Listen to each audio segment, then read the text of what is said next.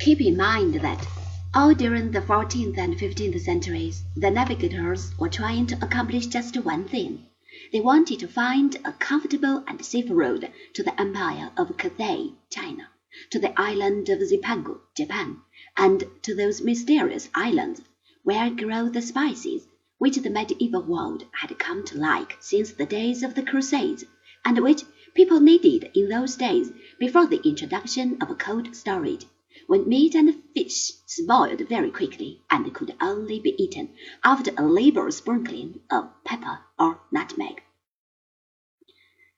The Venetians and the Genoese had been the great navigators of the Mediterranean, but the honor for exploring the coast of the Atlantic goes to the Portuguese.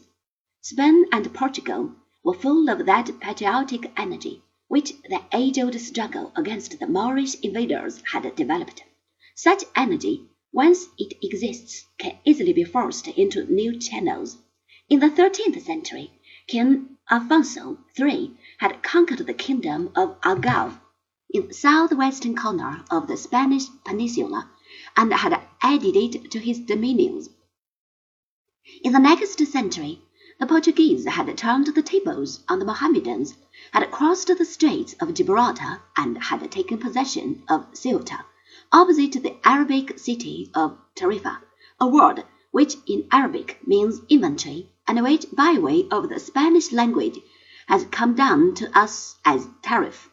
and Tangier, which became the capital of an African addition to Algarve. They were ready to begin their career as explorers. In the year 1415, Prince Henry, known as Henry the Navigator, the son of John I, for Portugal and Philippa,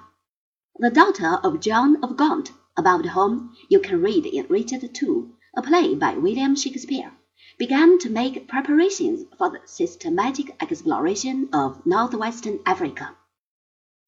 Before this, that hot and sandy coast had been visited by the Phoenicians and by the Norsemen who remembered it as the home of the hairy wildsman, whom we have come to know as the gorilla.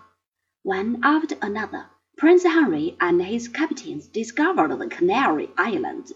rediscovered the island of Madeira, which a century before had been visited by a Genoese ship, carefully charted the Azores, which had been vaguely known to both the Portuguese and the Spaniards, and caught a glimpse of the mouth of the Senegal River on the west coast of Africa, which they supposed to be the western mouth of the Nile. At last, by the middle of the fifteenth century, they saw Cape Verde, or the Green Cape, and the Cape Verde Islands, which lie almost halfway between the coast of Africa and Brazil.